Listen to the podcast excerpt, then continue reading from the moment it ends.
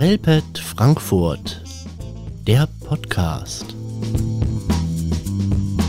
Linie 102, Kurzspielfilm Deutschland 2012 von Damian Schippereit. Sie ist schuld! Dieser wenig einfühlsame Satz der Teenager-Tochter über ihre Mutter führt direkt zum Kern des Films Linie 102. Wann macht man sich schuldig? Was passiert mit mir, wenn ich ungewollt schuldig werde? Wie gehe ich mit Schuld um? Kann ich mich meiner Schuld stellen? Welchen Raum gebe ich der Stimme meines Gewissens? Wie schwer ist es, um Verzeihung zu bitten und zu verzeihen? Es hat mich beeindruckt, wie viele Fragen der Film in so kurzer Zeit losgetreten hat. Aber nun erst mal zur Handlung. Drei Mädchen im Teenageralter fahren nachts in einem Linienbus auf einer Landstraße.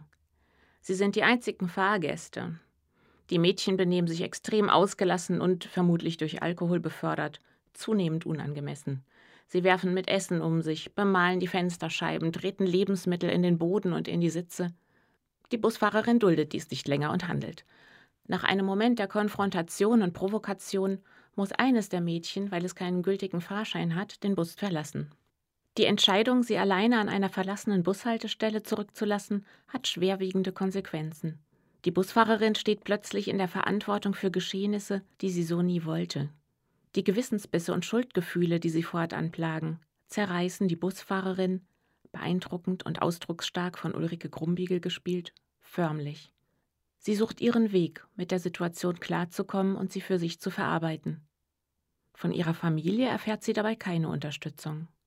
Steh doch einfach dazu!